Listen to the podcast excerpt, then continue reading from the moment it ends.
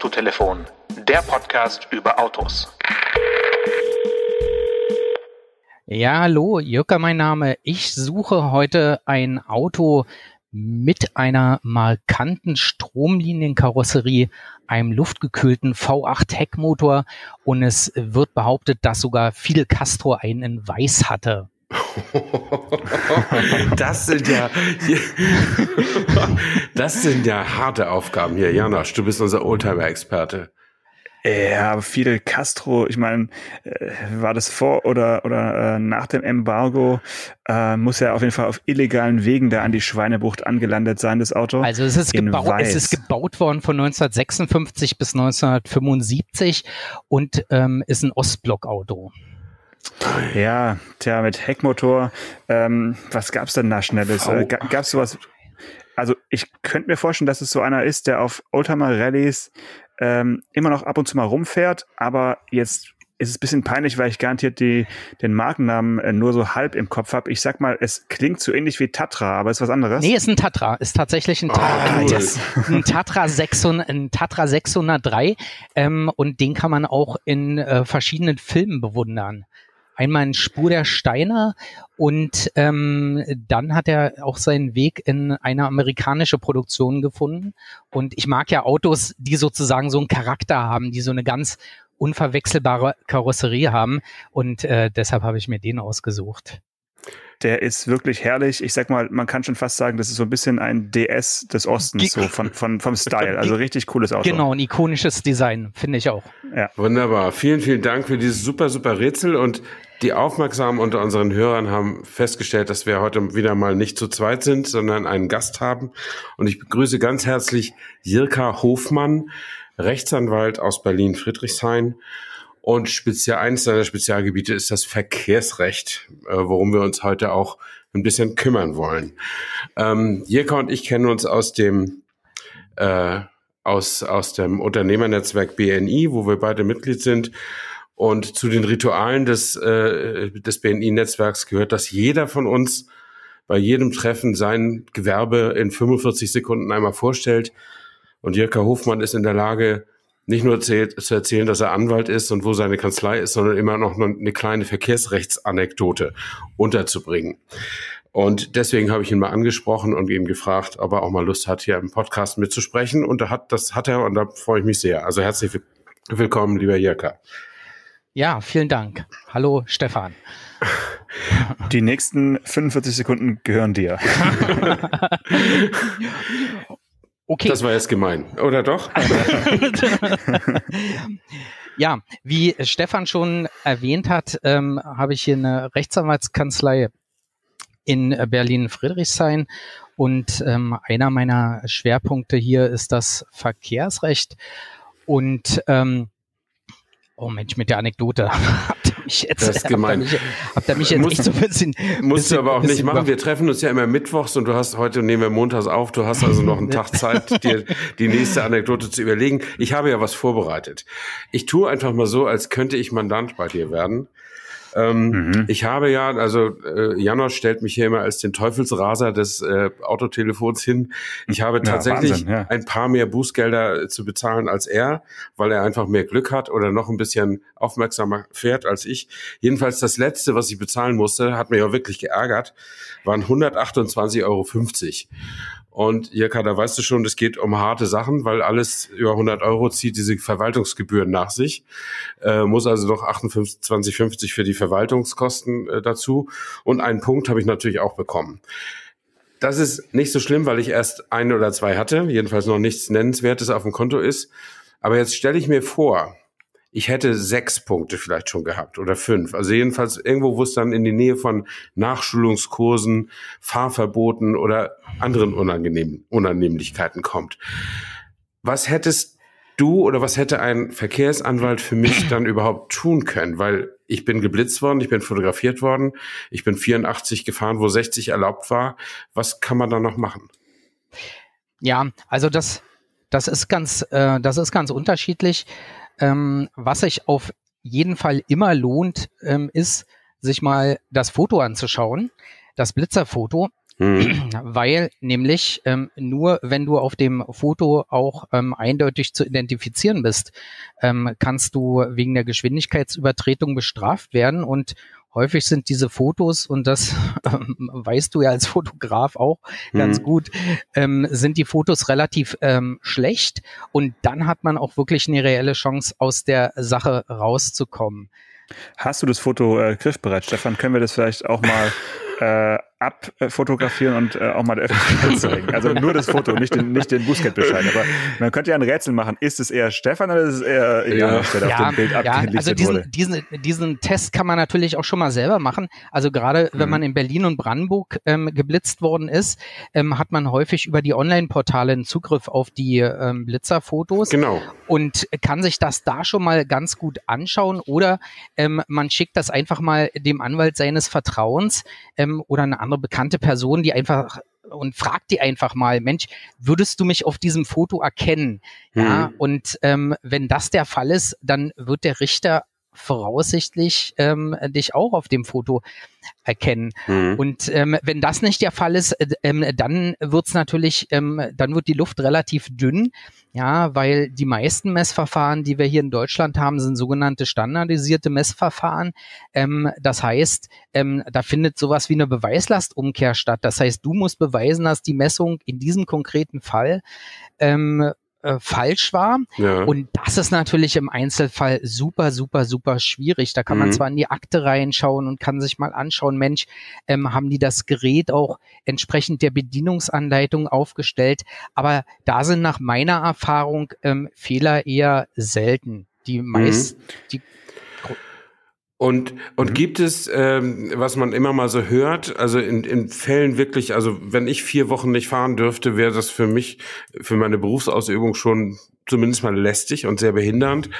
Ähm, obwohl ich natürlich selber Schuld hätte, klar, aber gibt es das, was man häufiger mal hört, so Deals, also dass der Anwalt mit dem Richter sagen kann, mein Mandant ist bereit, die doppelte Buße zu zahlen, wenn sie auf das Fahrverbot ver verzichten, oder hat der Richter da gar keinen Ermessensspielraum? Naja, Richter hat da relativ wenig ähm, Ermessensspielraum, ähm, weil wir reden ja über Bußgelder, Fahrverbote, ähm, die im Rahmen des Bußgeldkatalogs ähm, mhm. ähm, quasi vorgegeben sind. Ja, und davon darf ähm, auch der Richter nur in ganz begründeten ähm, Ausnahmefällen ähm, abweichen. Ja, ansonsten äh, fliegt dem Richter das halt auch um die Ohren. Und ähm, deshalb ähm, ist es da sehr, sehr, sehr, sehr schwer, ja, von diesem Fahrverbot ähm, wegzukommen. Allerdings gibt's immer mal wieder ähm, interessante ähm, Begründungsansätze, ähm, und jetzt, jetzt kommt, kommt die Anekdote, die ich vorhin schuldig geblieben bin. Ähm, ich hatte tatsächlich eine, ähm, äh, eine Mandantin etwas äh, ähm, älteren Jahrgangs, die in einer fremden Stadt unterwegs war und dort an einer relativ großen, komplexen Kreuzung ähm, das rote Lichtzeichen einer Rechtsabbiegerampel nicht gesehen hatte. Sie hatte sich schlicht am, ähm, an der grünen Ampel der geradeausspuren orientiert. Ja. Und mhm. ähm, mit dieser Argumentation sind wir, obwohl sie 14 Sekunden drüber waren, sind, wir, sind wir tatsächlich dort um das Fahrverbot ähm, drumherum gekommen. Ne? Also und äh, deshalb lohnt es sich durchaus auch mal den Einzelfall ähm, anzuschauen, insbesondere dann, wenn man so gefühlsmäßig meint, okay, hm, da ist irgendwas nicht richtig, ja, da findet man dann häufig mal einen Argumentationsansatz, der dann halt auch das Gericht oder eben dann auch die Verwaltungsbehörde ähm, überzeugt, ähm, von dem Fahrverbot dann abzusehen. Und das ist ja das, was die meisten am meisten stört. Nicht die mhm. Punkte, nicht das Bußgeld, sondern die zwei Monate Fahrverbot, genau, genau. Äh, weil die sich eben so erheblich auf die, ähm, ähm auf die berufliche und eben auch die private komplette Lebensführung auswirken. Hm. Ich hätte noch mal eine, eine, Anschlussfrage. Und zwar, du meintest ja, ähm, Jürka, wenn man auf dem Foto nicht zu erkennen ist oder oder ja, also zumindest da Zweifel äh, bestehen, dass man das äh, jetzt sein soll. Äh, was folgt denn dann? Weil für mich ist es natürlich schon interessant zu wissen. In dem Fall wäre es jetzt ein Auto gewesen, das ist auf äh, Stefan zugelassen. Ne? Also Stefan ist quasi Halter Und ähm, hatte der Halter nicht irgendwelche Pflichten in dem Fall zu wissen, wer mit seinem Auto rumfährt? Also müsste dann auch Stefan nicht wissen, wer denn dieser äh, hübsche Herr auf dem äh, Foto ist, der da rumfährt? Oder äh, kann er da sagen, ja, keine Ahnung, ja, ja. wie sieht's da aus? Also ähm, Grund, Grund, grundsätzlich ähm, müsste er natürlich sozusagen den, ähm, den Fahrer benennen, aber auch nur dann, ähm, wenn er bei am Beginn des Verfahrens ähm, zum Beispiel als Zeuge hier ähm, vernommen worden ist. Und ähm, dann ist es ja häufig so, dass ähm, die Fahrzeuge von Familienangehörigen genutzt werden. Und da habe ich dann natürlich ein umfassendes Zeugnisverweigerungsrecht. Ne? Das heißt, ich muss nicht meinen Sohn, meine, ähm, meine Ehefrau, ja, oder andere Familienmitglieder belasten. Und darüber knackt man diese Fälle dann ganz einfach, ne? indem man sich dann im äh, Hinblick auf den Fahrer auf ein umfassendes Zeugnis- und Aussageverweigerungsrecht beruft und den Fahrer einfach nicht benennt. Ne, die Gefahr. Das heißt, hm? die Gefahr besteht dann einfach nur, dass die ähm, Verwaltungsbehörde einem dann ähm, eine Fahrtenbuchauflage ähm, aufs Auge drückt. Aber äh, das habe ich ähm, ehrlich gesagt auch nur relativ selten gesehen. Meistens kommt man damit durch. Okay, also es gibt keine Pflicht, irgendwie des Halters zu, zu wissen oder zumindest äh, zu äußern zu können, wer wann mit dem Auto unterwegs war, solange nicht die Behörde einen da irgendwie dazu aufgefordert hat, ein Fahrtenbuch zu führen. Genau. Okay. Ist, es, ist es richtig, dass diese Halterhaftung aber für den ruhenden Verkehr, also fürs Falschparken, äh, trotzdem gilt, oder? Genau. Für den mhm. ruhenden, mhm. für den ruhenden Verkehr ähm, gilt, dass dort auch der Halter ähm, in Anspruch genommen werden kann. Das ist richtig. Okay. Und nochmal zu den, zu den fahrenden, zum fahrenden Verkehr. Also, ähm, hast du denn häufiger Fälle, die du im Sinne des zu Schnellfahrers lösen kannst oder musst du häufiger ihm erklären, das geht nicht und er zahlt jetzt sein Honorar für deine freundliche Beratung? Ach, das hält sich so ein bisschen die Waage. Hm. manchmal geht was und manchmal, ähm, äh, manchmal geht eben nichts. Und ähm, häufig sind ähm, die Mandanten auch ähm, rechtsschutzversichert. Ja, und ähm, äh, das ist auch notwendig, weil ähm, die, ähm, die Kosten ähm, häufig die Höhe des Bußgeldes übersteigen. Ja, und sich dann mhm. natürlich so ein bisschen dann auch die Frage stellt, ähm, ist das ähm, wirtschaftlich ähm, wirklich sinnvoll? Ja, und ähm, aber viele Sachen bekommt man einfach auch nur ein bisschen raus, wenn man mal kurz auf die Sache drauf schaut und ähm, dann nur die Fälle anfasst, ähm, wo man wirklich ähm, realistisch eine Chance hat oder wo es dann zum Beispiel auch darum geht, äh, ist auch eine Sekund Sekundärstrategie, die häufig verfolgt wird, den Zeitpunkt des ähm, Antritts des Fahrverbotes zu verlegen, weil wenn man nämlich Ersttäter ist, ja. dann hat man die Möglichkeit, ähm, das Fahrverbot innerhalb von vier Monaten ab Rechtskraft des Bußgeldbescheides anzutreten und diese Rechtskraft, die kann man natürlich durch die Einlegung eines Einspruchs gegen den Bußgeldbescheid wunderbar hinauszögern und in einen Zeitraum schieben, in dem einfach das Fahrverbot einem dann besser passt. Mache ich auch relativ Urlaubs. häufig. Zum Beispiel ja. während des mhm. Urlaubs oder über die Weihnachtszeit. Manche mhm. Unternehmen haben auch Betriebsferien, ja, und äh, da ist es dann natürlich viel einfacher, wenn man ohnehin zwei oder drei Wochen im Urlaub ist, ähm, die eine Woche ähm, dann auch noch irgendwie zu organisieren. Mhm. Mhm. Hast du eigentlich in deiner Praxis mehr mit so, also ich nenne das mal Kleinkram Kanzlei, zu tun? Kanzlei. Nee, in der beruflichen Praxis. Nicht ach so, ach so okay, ich dachte, ähm, keine Patienten. Also hast ja, du, manchmal sind schon ein bisschen Patienten.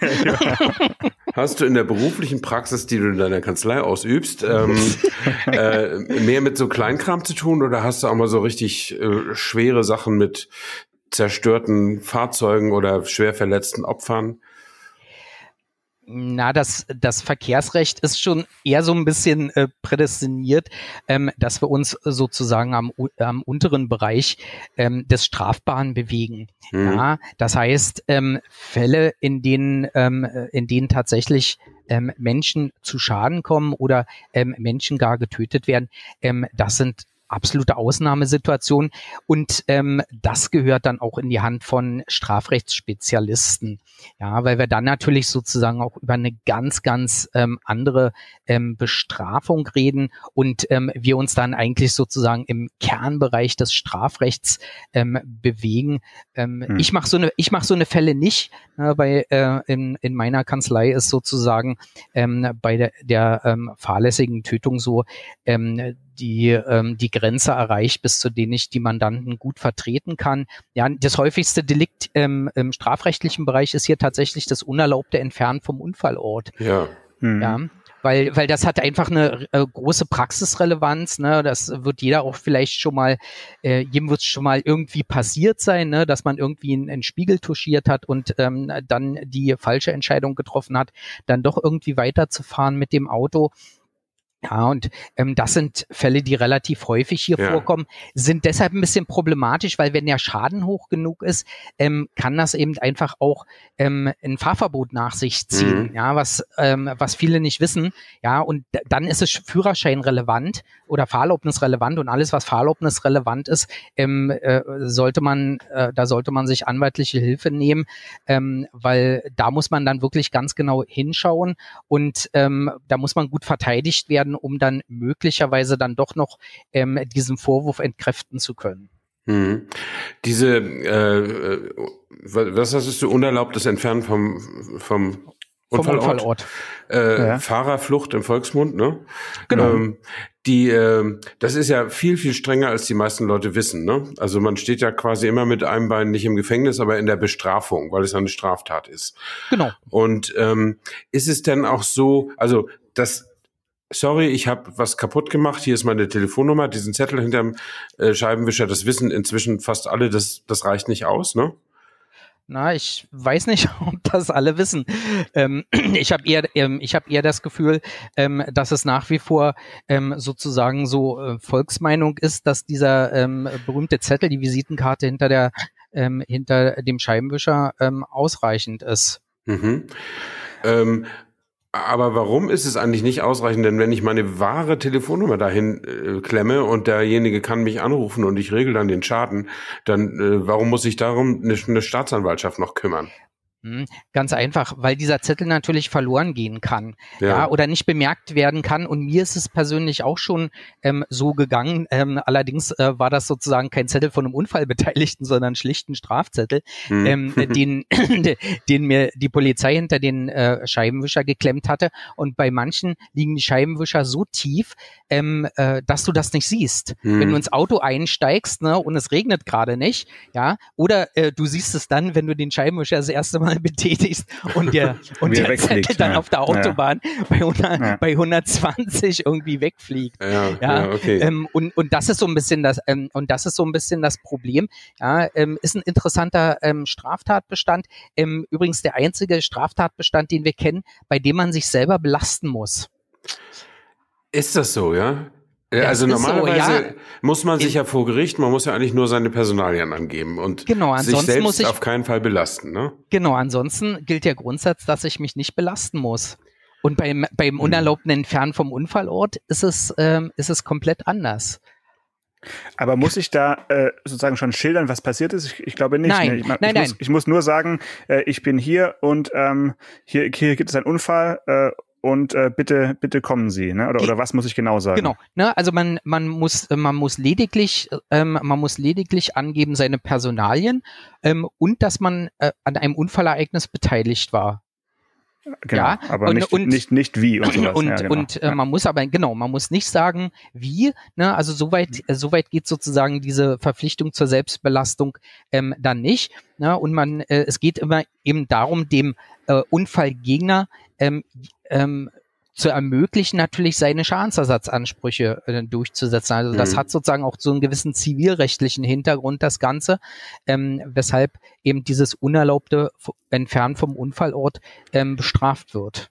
Mir, mir ist noch ein weiterer Fall, wobei das auch ein Unfall ist, äh, und zwar bei ähm, Tierunfällen, also äh, Wild ähm, äh, und so weiter. Das ist mir mal passiert, dass ich äh, eines ja nachts, es war spät abends, mit einem äh, jungen Reh zusammengestoßen bin. Also nur mit meinem eigenen Auto, kein anderer aber trotzdem äh, habe ich dann eben die Polizei rufen müssen, die nicht so ganz erfreut war, dann irgendwie nachts um zwei in den Wald zu kommen und um dann festzustellen, dass ich eben ein Reh angefahren habe oder wie auch immer mir ein Reh vors Auto gelaufen ist. So war es eigentlich eher. Und ähm, da wurde ich auch eben aufgeklärt, dass es äh, ja keine schlechte Idee von mir war, anzurufen und äh, diesen, diesen Wildunfall eben zu melden, weil andererseits, andernfalls wäre es eben äh, ja eventuell schlechter für mich ausgegangen, weil der Förster oder der wer auch immer Jäger dann gewisse Ansprüche eben gegen mich äh, hat geltend machen können. Ne? Ja, und, und es hat auch, ein, ähm, hat auch noch einen anderen Hintergrund. Ähm, man sollte das auch ähm, deshalb immer machen, ähm, weil man dann ähm, Feststellungen der Polizei hat zu dem Wildunfall, ähm, die man unter Umständen braucht, um die Schäden am eigenen Fahrzeug gegenüber der genau, eigenen Vollkaskoversicherung ja. geltend zu machen, weil je, je nachdem, äh, äh, wie die Versicherungsbedingungen dort ausgestaltet ähm, sind, ähm, ist nämlich die Kollision nicht die Kollision mit sämtlichen Getier ähm, versichert, sondern manchmal ist das nämlich auf bestimmte ähm, Wildtiere beschränkt und da muss man dann ja. einfach höllisch aufpassen und da ist natürlich dann immer ganz gut, ähm, wenn die Polizei ähm, definitiv sagen kann, das war ein Reh, ein Wildschwein oder ein Eichhörnchen. Mhm. Ich war nicht so erfreut, als ich dann den äh, Gebührenbescheid bekommen habe, weil ich glaube fast, dass diese Gebühr für diesen kleinen Zettel, der wirklich 17 Mal kopiert war und dann war irgendwo angekreuzt, glaube ich, Reh oder so, äh, der hat, der hat ich sage jetzt mal 40 oder 45 Euro gekostet und das fand ich dann doch etwas äh, äh, ja, zu viel des Guten für, für dieses Zettelchen. Ähm, zumal ich dann ja auch mit der Selbstbeteiligung irgendwie auch nochmal 150 Euro zahlen äh, durfte. Es war übrigens ein Audi A2, Stefan, mhm. äh, einer von meinen beiden A2s. Ja. Und da war es dann doch gut, dass er ähm, zumindest Teilkasko versichert war für diesen äh, mhm. Wildunfall, weil ja, bei, bei der Frontschürze beim Audi A2 musste man natürlich dann komplett lackieren und allein das Lackieren war unbezahlbar ja, natürlich. Ja, aber, aber wenn wir den Fall jetzt mal weiterspinnen, du, mhm. ähm, äh, du hättest nicht mhm. das Reh umgefahren, sondern ähm, du hättest ähm, aus Versehen ähm, zwei von, von diesen ähm, Warnbarken, die rechts am äh, ja. manchmal aufgestellt sind, umgefahren. Ja, oder ja. du hättest, äh, hättest die, ähm, die äh, Leitplanke touchiert, ähm, mhm. dann wärst du im Bereich des unerlaubten Entfernens vom Unfallort, wenn du die Polizei nicht geholt hättest, weil mhm ähm, sowohl diese Leitplanke als auch diese Warnbarken, die stehen natürlich im Eigentum, ja, der Gemeinde, ähm, der, der Stadt, je nachdem, wo du dich befindest. Ähm, und äh, es hat ein Unfallereignis gegeben. Das heißt, ne, du musst dann ähm, die Polizei verständigen. Wenn die Polizei nicht dorthin kommen will, ne, ähm, äh, äh reicht es auch, wenn man äh, quasi in die nächstgrößere Stadt, in den nächstgrößeren Ort fährt und ähm, dort ähm, die Polizeidienststelle aufsucht. Ja, aber das sollte man auf gar keinen Fall vergessen, auch wenn man denkt, okay, ne, das ist ja jetzt nur eine Leitplanke und die ist dazu da, ähm, so eine Unfälle aufzufangen. Ja, das ist richtig, aber es ist trotzdem ein Unfall und ähm, damit strafrechtlich relevant, wenn man die Polizei hm. nicht holt. Hm. Das hat schon fast meine nächste Frage beantwortet. Also es ist schon statthaft, sich vom Tatort, Unfallort zu entfernen, wenn man das Ziel hat, die nächste Polizeidienststelle anzufahren. Es ist dann statthaft, wenn nicht zu erwarten ist, dass ähm, man sozusagen dort ähm, eine, ähm, eine Polizei erreicht oder wenn einfach Zeit und Ort ungünstig sind. Also wenn man mitten in der Nacht um zwei im Brandenburgischen irgendwo auf der mhm. Landstraße ähm, etwas umfährt, ja, dann denke ich, ist es legitim, äh, dann dort zur nächsten Polizeidienststelle zu fahren. Der sicherere Weg ist natürlich, Polizei anrufen, weil auch diese Telefonate mit der Polizei ähm, entsprechend protokolliert werden, die Polizei informieren und sich dann mit der Polizei auf eine weitere Vorgehensweise ja. ähm, zu verständigen, auch mhm. wenn die möglicherweise dort ähm, nicht so amüsiert sind, ähm, wenn du mitten in der Nacht äh, sozusagen mit so einer Geschichte dann mhm, dort ähm, genau. ankommst. Ja. Aber da müssen die, da müssen die halt durch. Du hast halt diese Pflicht, ja, und äh, da würde ich lieber auf Nummer sicher gehen und lieber direkt vor Ort die Polizei anrufen, weil alles andere häufig dann eben zu Problemen und zumindestens erstmal dann zu einer Einleitung eines strafrechtlichen Ermittlungsverfahrens mhm. führt. Und sozusagen, das ist jetzt halb drei Uhr nachts, ich fahre nach Hause und gehe morgen früh zur Polizei, das ist falsch, ne? Ja, kann man, kann man, kann man auch probieren, wenn, wenn, wenn du darlegen kannst, dass du davon ausgehen musstest, dass du nachts, nachts um drei ähm, sozusagen ähm, keinen bei der Polizei mehr erreichst. Ich hatte mal eine ältere, eine ältere Dame, da haben wir es tatsächlich äh, mit der Begründung ähm, wegbekommen, dass wir gesagt haben, na ja, ähm, die ähm, hatte noch so, so ein etwas älteres ähm, äh, Mobiltelefon, ähm, also kein Smartphone, sondern mhm. so ein richtiges mit Tasten und kleinem Display. Und ähm, die hatte tatsächlich dort mitten im Wald keinen Empfang. Und die ist dann tatsächlich nach Hause gefahren ähm, äh, und äh, hat dann dort die nächstgelegene Polizeidienststelle dann aufgesucht und da ist erstmal ein Ermittlungsverfahren eingeleitet worden, aber das ist dann später eingestellt worden. Witzigerweise war der Unfallgegner war ein, ein Polizeifahrzeug gewesen, ähm, das, das auf dem Weg zu einem Einsatz war, also richtig ähm, mit, mit, mit Blaulicht. Die sind aber einfach auch weitergefahren. Dann haben die sich ja vom Unfall ja, ja, ja, ich glaube, ich, ich, ich glaube, diese, ich glaube, ich glaube, das, das wollte man bei der dortigen Staatsanwaltschaft auch nicht entscheiden müssen. ja, weil, weil das fand ich, weil das fand ich schon krass, ne? Die haben die wirklich dort mitten, mitten äh, ähm, im Wald auf irgendeiner kleinen T-Kreuzung einfach sozusagen stehen gelassen. So einfach weitergefahren. Mhm. Die stand dann dort noch irgendwie eine Viertelstunde, die kam nicht zurück und danach entschied sie sich dann halt, ne, ähm, einfach in den nächst ähm, größeren Ort zu fahren und dort wurde sie dann aber abgefangen ähm, und ihre Personalien aufgenommen und äh, dann wurde eben auch kurz ein Ermittlungsverfahren eingeleitet, aber ähm, das wurde dann auch ganz, ganz schnell wieder eingestellt. Ja, ja. Ich glaube, die Geschichte wollten die einfach ordentlich auf dem Tisch haben. Nee, das ich hätte noch eine, eine äh, kleine äh, ja, eine, eine kleine Frage zu, zu Schildern, die ich oft sehe, wo ich mich immer wieder frage, warum kann man solche Schilder aufstellen, die einfach nicht korrekt sein können. Und zwar auf Privatgeländen, beispielsweise Supermarktparkplätze oder privat bewirtschaftete Parkhäuser oder so, gibt's ja oft so ein kleines Schild am einen, an der Einfahrt, wo drauf steht, hier gilt die STVO. Ähm, das ist doch nur ein Wunsch, oder? Des Eigentümers. Naja, ähm, ob, das, ähm, ob das rechtlich verbindlich ist ähm, oder nicht, das kommt so, äh, kommt so ein bisschen darauf an. Also grundsätzlich ähm, kann man sagen, ähm, dass ähm, alle Parkplätze, die öffentlich zugänglich sind, also die nicht beschrankt sind, ähm, wie ein Parkhaus zum Beispiel, ähm, das ist öffentliches Straßenland. Ne? Da gilt natürlich die StVO, wobei die StVO ähm, generell auf Parkplätzen ähm, nur eingeschränkt gilt. Warum?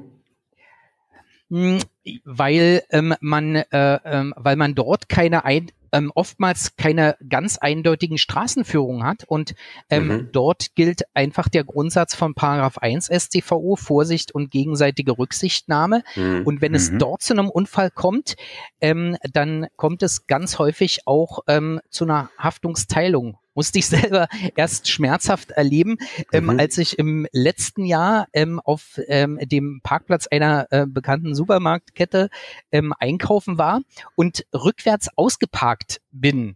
Und mhm. ähm, die Dame, die mir gegenüber ähm, äh, eingeparkt war, ähm, fuhr ebenfalls rückwärts heraus. Ah, und, und, das Ergebnis war, dass wir uns in der Mitte der Zuwägung getroffen haben. Herrlich. Später stellte sich mhm. dann auch noch heraus, dass es eine Rechtsanwaltskollegin war. ähm, ich hatte mein, ich hatte meine Jungs, meine Jungs an Bord ähm, und meinte dann nur so Mist, ja, 50-50. Mhm.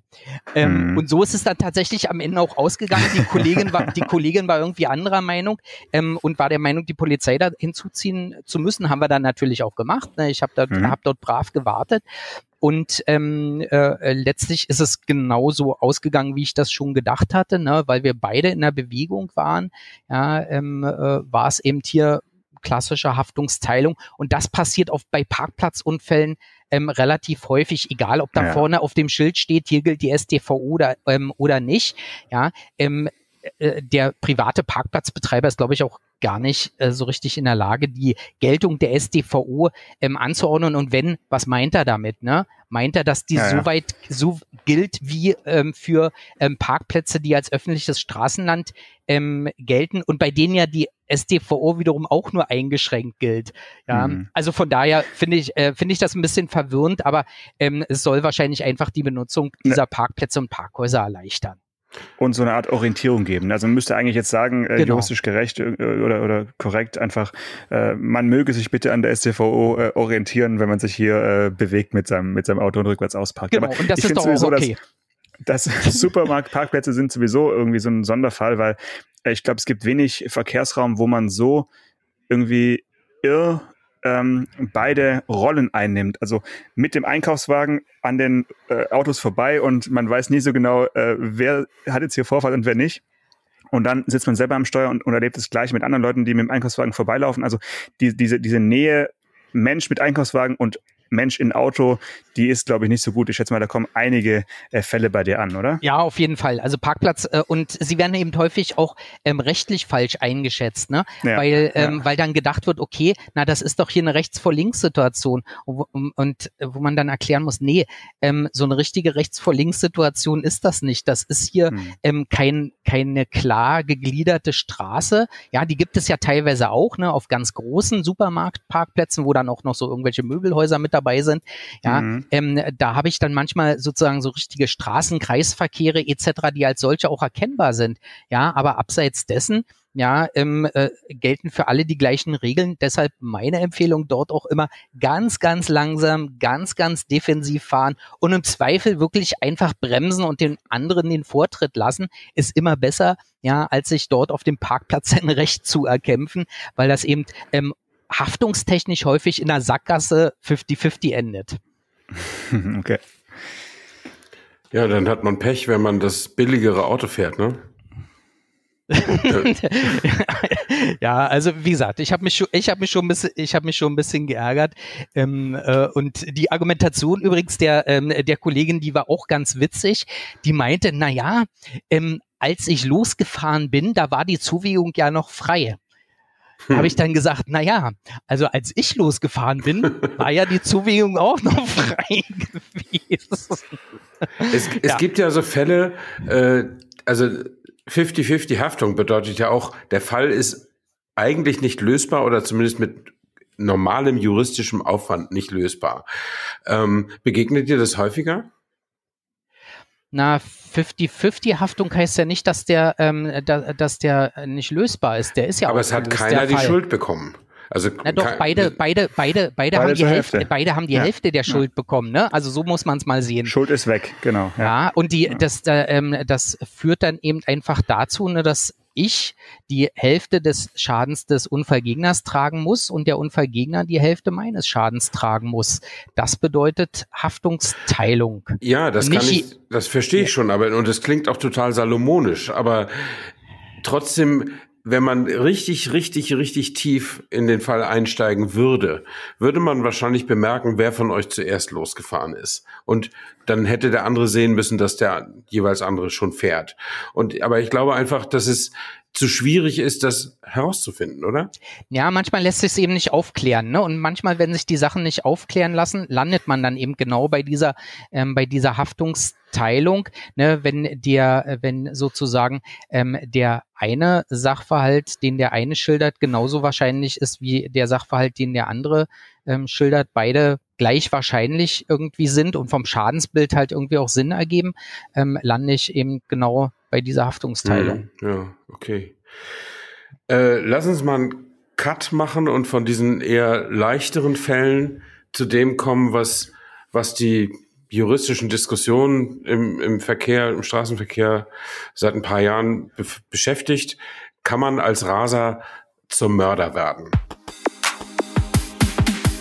Willkommen bei Autotelefon True Crime Special. Und da war ja wegweisend dieses Urteil aus Berlin, wo zwei junge Männer sich zum, äh, zum illegalen Straßenrennen verabredet haben und in der Kudamm-Gegend um mit 170 durch die Nacht gedonnert sind. Und dann ist halt ein unschuldiger Rentner, 69 Jahre alt damals, mit seinem Jeep äh, über die Kreuzung gefahren, weil er grün hatte und es traf ihn mit 170 Sachen einer der beiden Raser in die Seite. Das Auto flog durch die Gegend und der Mann war tot. Den beiden Rasern ist ganz wenig passiert. Ähm, und nun standen sie, sahen sie sich mit einer Mordanklage konfrontiert und auch mit einem Mordurteil zunächst. Ähm, danach ist das vom BGH aufgehoben worden und in einem zweiten Verfahren ist wieder ein Mordurteil ergangen. Und jetzt sitzt einer auch schon wegen Mordes zu lebenslänglicher Haft, glaube ich, verurteilt. Und der andere hat nochmal, der nämlich, der den Jeep nicht getroffen hat, ähm, der ist, glaube ich, nach wie vor wiederum in Revision oder ist da schon ein endgültiges Urteil ergangen? Weißt du das?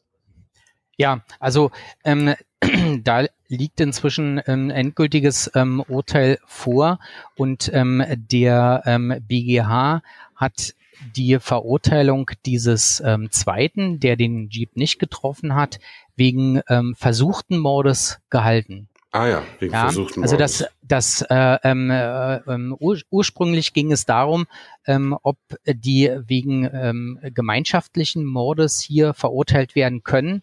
Und das hat der BGH aufgehoben und hat gesagt, nee, ähm, für einen gemeinschaftlichen Tatplan reichen die Anhaltspunkte einfach alle nicht aus. Mhm. Und ähm, da hat ähm, dann das Landgericht entschieden, hat gesagt, okay, wenn es kein gemeinschaftlicher Mord ist, dann müssen wir hier über einen versuchten Mord nachdenken mit der Begründung, naja, im Prinzip äh, war es eigentlich eher so ein bisschen vom Zufall abhängig, welches Ja, von den beiden Fahrzeugen diesen Jeep trifft. Und ähm, das hat der BGH dann am Ende des Tages auch ähm, gehalten. Und Mhm. das war eine ganz, ganz neue ähm, Rechtsprechung, weil vorher derartige Fälle ähm, tatsächlich ähm, meistens als ähm, fahrlässige Tötung verurteilt worden sind. Und Mhm. der Unterschied, der ist gravierend, ähm, weil ich bei der fahrlässigen Tötung eine Strafandrohung bis zu fünf Jahren habe und ähm, bei Mord ähm, gibt es nur eine Strafe und die heißt lebenslänglich. Äh, und, und wie ist die Abgrenzung hier zwischen Totschlag und Mord? Weil für mein Gefühl ist Mord immer so, dass ich quasi die, äh, die Tötung geplant haben muss und dann auch sozusagen durchführe. Ähm, aber ist jetzt so ein, ja, ein Unfall auf einer Kreuzung nicht auch ein gewisses, eine gewisse Wahrscheinlichkeit, dass ich da jetzt einen Unschuldigen treffe oder nicht? Also kann man da schon von, von einem Plan sprechen? Weißt du, wie da die Abgrenzung war?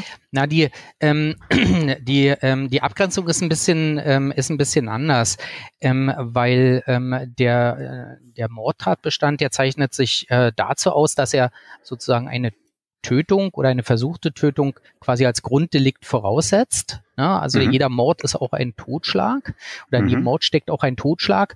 Und es kommen dann aber qualifizierte Merkmale ähm, hinzu, die eben ähm, eine bestimmte Verhaltensweise dann als Mord ähm, qualifizieren. Und ähm, bei dem Kudam-Raser-Fall ähm, ging es tatsächlich um die Mordmerkmale niedrige Beweggründe und ähm, Heimtücke.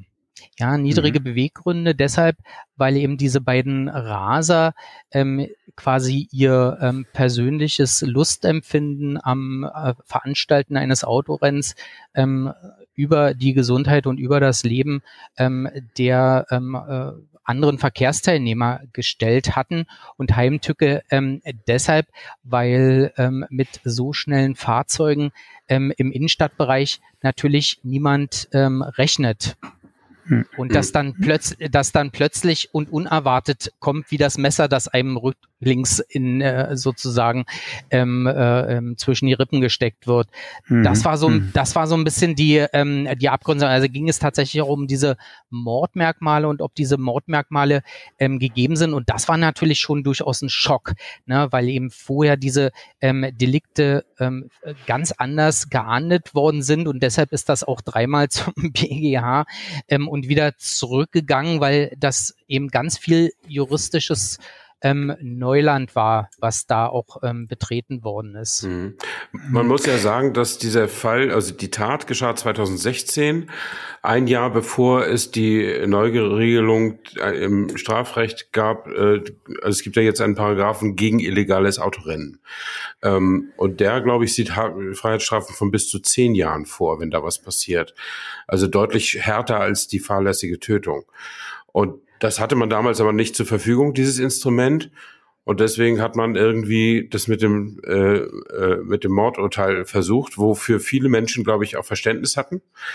Ähm, aber ich finde es immer äh, so ein bisschen schwierig in der Begründung, weil ja, es wurde ja auch abgehoben auf diesen bedingten Vorsatz. Also äh, vielleicht leichter verstehen, zu verstehen in der Umschreibung, Sie haben den Tod des eines beliebigen Menschen äh, oder mehrerer billigend in Kauf genommen. Es war ihnen also egal, welche Folgen das, das Rennen haben könnte. Ähm, und das gibt es ja schon länger, diesen bedingten Vorsatz. Das ist ja ein wichtiger Teil des, des Rechtssystems, aber noch nie hat das doch für Mordurteile herhalten müssen. Ja, aber ähm, ähm, ich glaube, die, ähm, der Begründungsansatz, den das Landgericht Berlin hier gewählt hat ähm, und äh, den ich persönlich auch für richtig halte, ist folgender. Die sagen ganz einfach, ähm, okay, ähm, wir haben hier die Frage, ne, ist das jetzt eine Fahrlässigkeit ne, oder ist das hier bedingter Vorsatz? Ne? Bei der Fahrlässigkeit vertraue ich ja darauf, ähm, es wird schon irgendwie alles gut gehen. Mhm. Da sagt das Landgericht meines Erachtens zu Recht, ähm, wer mit 170 ja durch die Innenstadt fährt, über mehrere rote Ampeln, ja, der kann einfach auch nicht mehr darauf vertrauen, ähm, dass schon alles gut werden wird, sondern der nimmt eben einfach ähm, den Tod unbeteiligter Verkehrsteilnehmer ähm, billigend in Kauf. Hm. Ja, ja also und, das und, und, und, und, das ist meines Erachtens einfach der richtige, ähm, auch der richtige ähm, Begründungsansatz, weil ich kann bei 170 kann ich nicht mehr ähm, auf ähm, den, äh, ähm, den Verkehr, den anderen Verkehr in irgendeiner vernünftigen Art und Weise reagieren. Ich kann nicht mehr rechtzeitig bremsen, ich kann nicht mehr, ich kann nicht mehr vernünftig ausweichen. Ne? Und wie man gesehen hat, am Ende ist es da ja auch zu einem ähm, zu einem schweren mhm. ähm, tödlichen Verkehrsunfall gekommen, weil einfach die Fahrzeuge viel zu schnell waren. Ja, ja, also ich finde, die, die, die, die Folgen dieser, dieser Raserei liegen ja auf der Hand und auch dass die Jungs richtig hart ins Gefängnis kommen, finde ich persönlich auch gut. Ich finde nur, äh, wie gesagt, dieser, dieses billigend in Kauf nehmen, äh, war mir neu, dass man das äh, zu einem zu, für eine Mordbeurteilung äh, oder Verurteilung äh, hernehmen kann. Das hätte man ja schon vor 20 Jahren in ganz anderen Fällen tun können. Ja, das ist ähm, das ist richtig, aber das äh, ähm, ähm ich glaube, ähm, äh, das lag einfach sozusagen auch ähm, daran, dass der, ähm, dass der Fall natürlich auch so extrem war, mhm. ja, und ähm, sich dann, glaube ich, auch ähm, gut geeignet hat, ähm, um mal diese Abgrenzung ähm, vielleicht auch neu vorzunehmen. Und so funktioniert ja häufig die Juristerei, ja, dass ähm, irgendwann jemand sagt, okay, ähm, das könnte man möglicherweise mit einer etwas anderen Argumentation ähm, einfach so machen. Und das war ja auch alles nicht unumstritten, ist ja nicht umsonst sozusagen auch ähm, äh, mehrmals beim Bundesgerichtshof mhm. ähm, gewesen, der dann wiederum auch diese Gelegenheit genutzt hat, ähm, natürlich dort ähm, bestimmte ähm, Grundsätze ähm, zu dieser Abgrenzung auch ähm, festzustellen.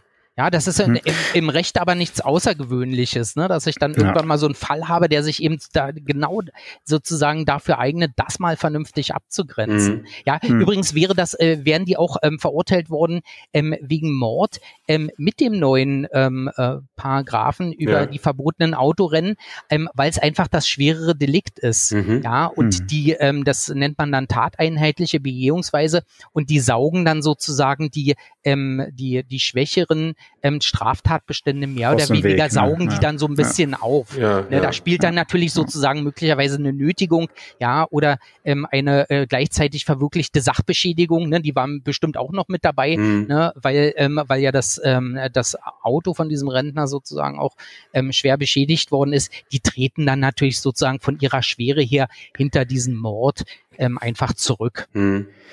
Aber ist das dann auch sozusagen der erste Fall, äh, wo dann ein Automobil zur äh, Mordwaffe erklärt wurde? Oder äh, ist es schon na, diese, na, diese, diese Diskussion, die ist schon, die ist schon ein bisschen älter.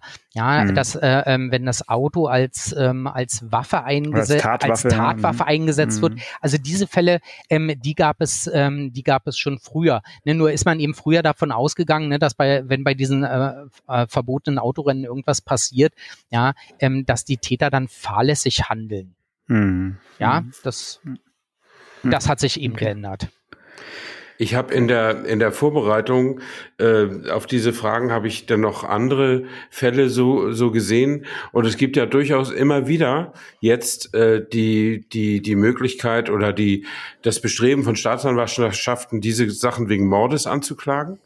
Ähm, und mal gelingt es und mal sagen die Richter nee das war doch fahrlässige Tötung.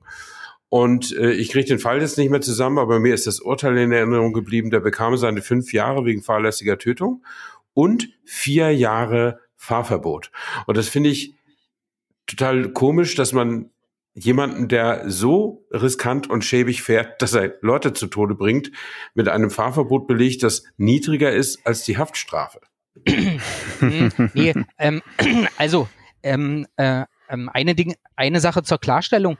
Ähm, der hat ähm, hier kein Fahrverbot bekommen, sondern dem ist die Fahrerlaubnis entzogen worden. So, ja. Und er hat eine Sperre für die Wiedererteilung der Fahrerlaubnis mhm. bekommen.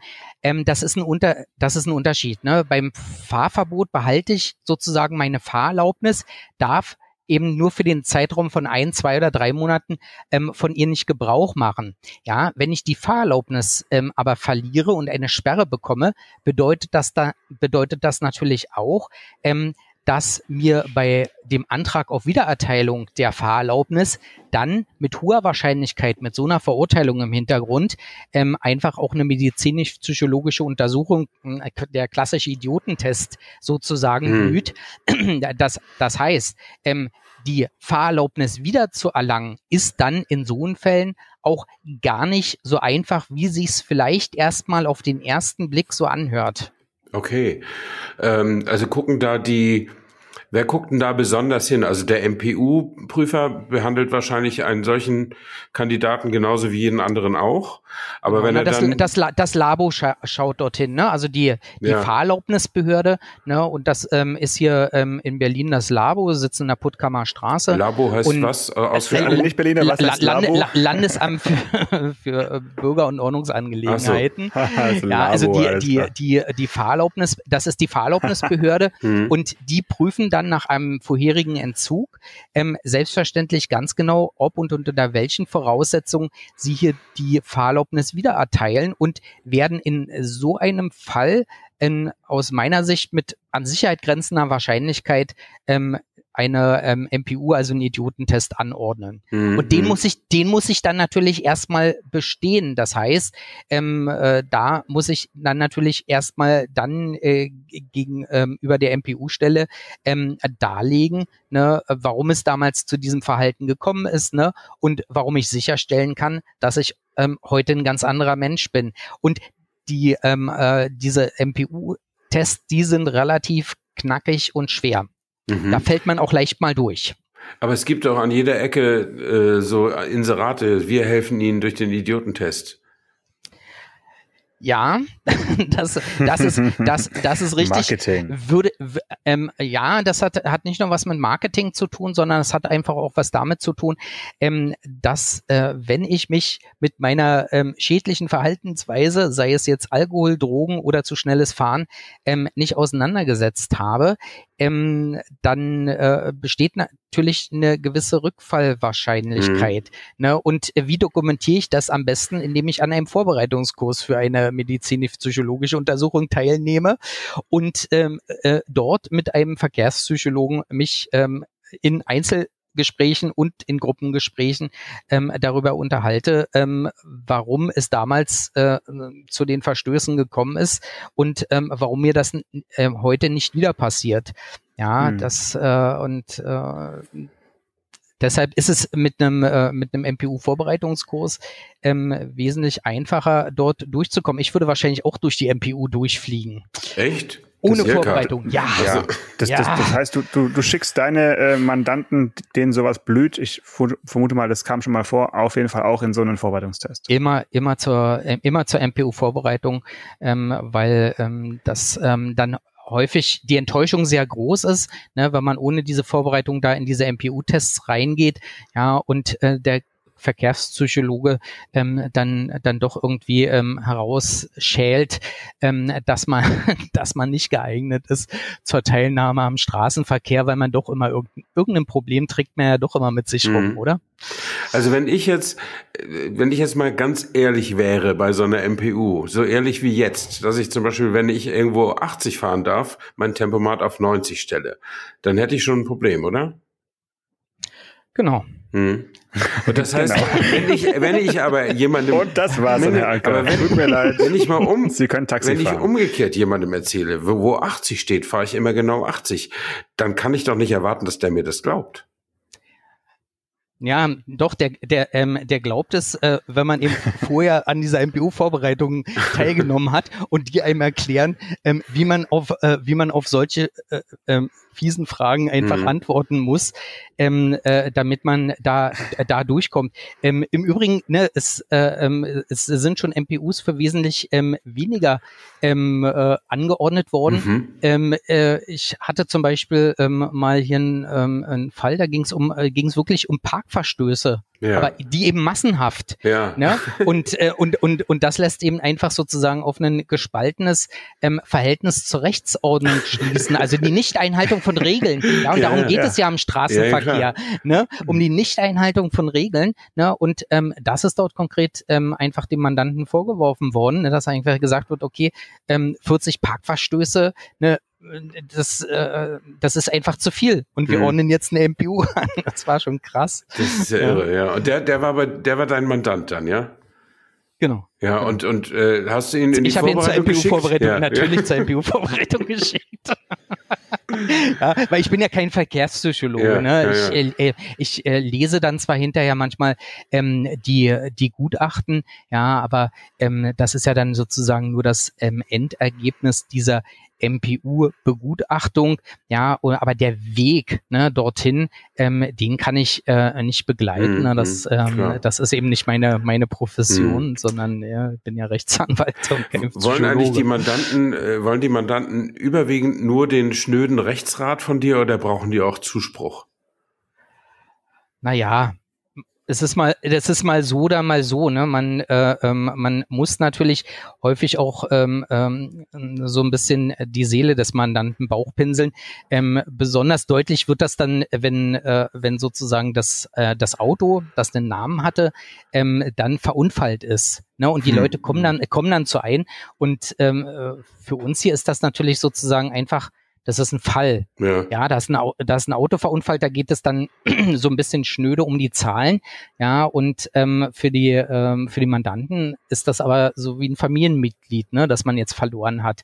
Ja, und da muss man schon, muss man schon manchmal so ein bisschen, so ein bisschen sensibel sein und, ähm, äh, und äh, äh darf, äh, darf die dann nicht sozusagen gleich ähm, zum, zum nächsten Resteverwerter oder so schicken. das, das ist dann so mal fast schon ein bisschen pietätlos. Okay. Aber wie gesagt, also da brauchen die Leute dann wirklich ein bisschen, äh, ein bisschen Zuspruch und ähm, äh, ich habe aber gute Erfahrungen damit gemacht, die Leute einfach äh, sachlich ähm, zu beraten, wenn sie ähm, hierher kommen. Ja, weil am Ende ähm, ist es dann einfach nur noch ein Spiel mit den Zahlen ne, und ähm, was man eben nach dem Gutachten machen kann, was dann ähm, vielleicht einfach auch die ähm, die beste Variante ist, das verunfallte Fahrzeug verkaufen und sich ein neues Fahrzeug kaufen oder dann vielleicht ähm, doch reparieren lassen, hat man gerade im Oldtimer-Bereich, ne?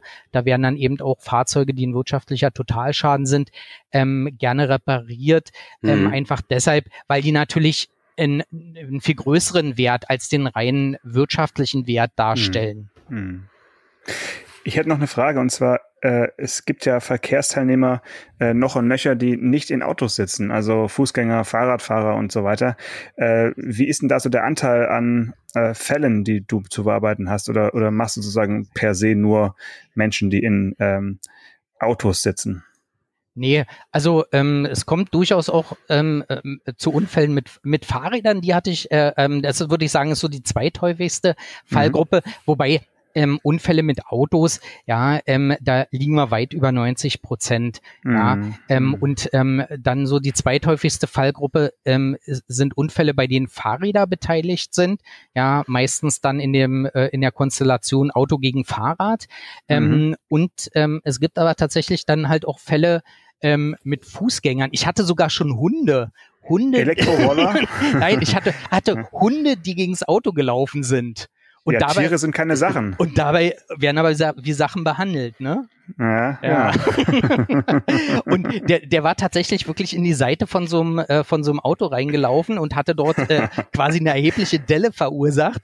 Und äh, das haben wir dann tatsächlich über die äh, Hundehalterhaftpflichtversicherung gezogen, den Schaden, ne, weil der sich äh, irgendwie losgerissen hatte und dann, wie gesagt, auf die Straße gelaufen war und das dort fahrende Fahrzeug ähm, übersehen hatte und da haftete halt sozusagen dann der Hundehalter für den entstehenden Schaden. Aber diese Fälle sind natürlich dann noch seltener, ne? Ja. Logischerweise. Ist denn, du machst das, hast seit 2000 hast du deine Kanzlei, ne? Genau. Ähm, kannst du sagen, in diesen 22 Jahren, wie sich die allgemeine Verkehrsmoral verändert hat? Ja, na, das wird, glaube ich, jeder, der, ähm, der im Straßenverkehr unterwegs ist, ähm, wird so eine gewisse Tendenz zur Regellosigkeit ähm, festgestellt haben.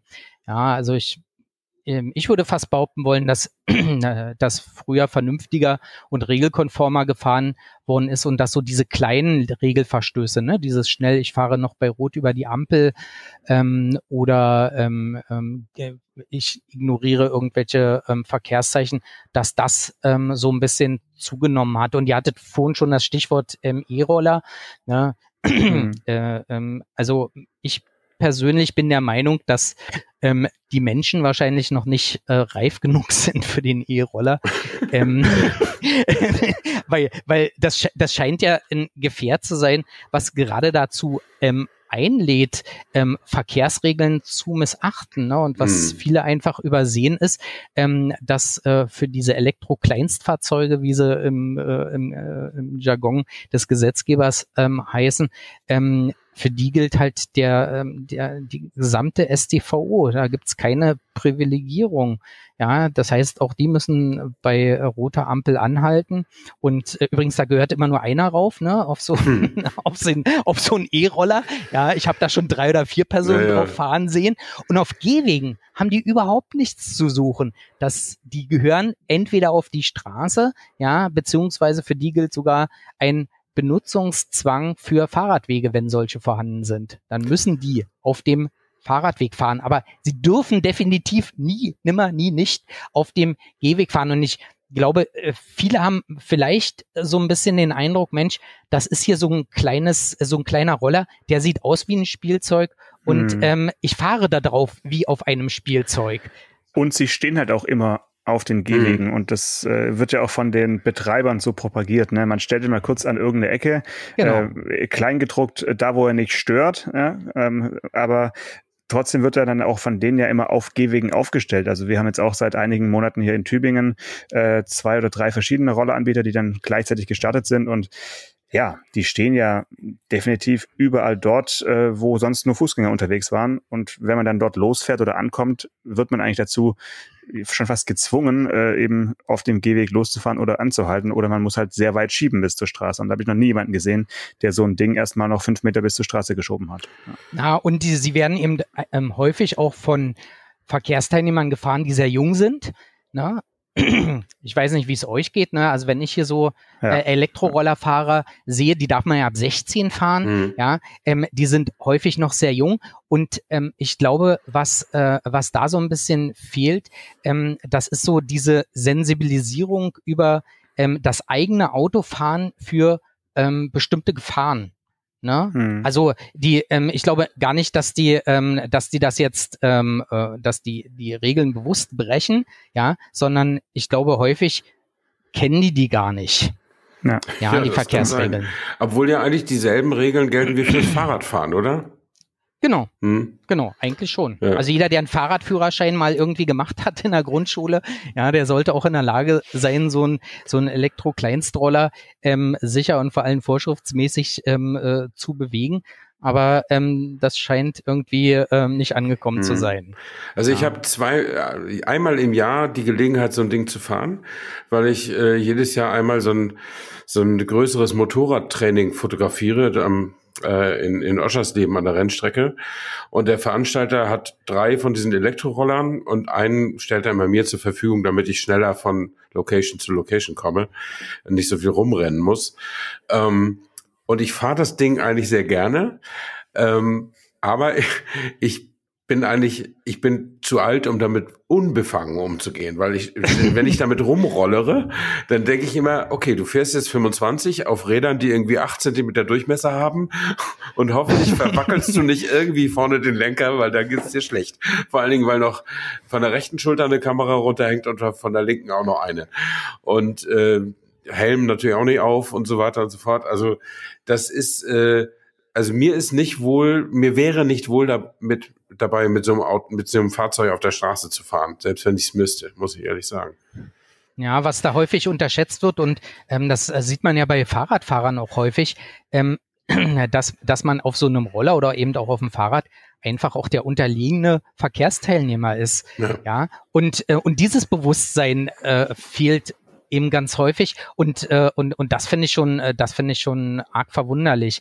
Ja weil wenn etwas passiert ja ähm, meistens ähm, da der Radfahrer oder eben der Rollerfahrer ähm, dort den kürzeren zieht und da würde ich wesentlich defensiver ähm, unterwegs sein ähm, wenn ich selber Elektroroller oder Fahrrad im Straßenverkehr fahren würde ja, daran sieht man, wir sind alle nicht mehr die Jüngsten. Janis wird das wahrscheinlich genauso sehen. äh, und äh, vielleicht ist das auch ein gut, ganz gutes Schlusswort, dass wir mit einem Appell an die Vernunft hier, hier enden. Jedenfalls, Jirka, bedanke ich mich für deine Zeit und deine äh, sehr guten Auskünfte äh, zum Thema Verkehrsrecht. Der eine oder andere glaubt jetzt vielleicht, sich den Besuch beim Anwalt sparen zu können, weil er heute so viel gelernt hat. Ähm, aber die Praxis zeigt, dass es am Ende immer sehr viel anstrengender und komplizierter ist, als man äh, von einer Ratgebersendung her glaubt. Und wahrscheinlich wirst du dir heute Abend doch keine Mandanten vergrault haben. Ich denk, danke auf jeden Fall für deine Zeit und deine freundliche Art und äh, freue mich auf ein Wiedersehen im wirklichen Leben. Bis dahin. Bis dahin, tschüss. Jürka, auch von mir nochmal vielen Dank und auch nochmal dafür, dass du Stefan Anker den Wunsch, einen True Crime Podcast zu machen, heute erfüllt hast. Bis bald. Ciao, ciao. Ciao, ciao. Tschüss. Autotelefon, der Podcast über Autos. Mit Stefan Anker und Paul Janosch Ersing.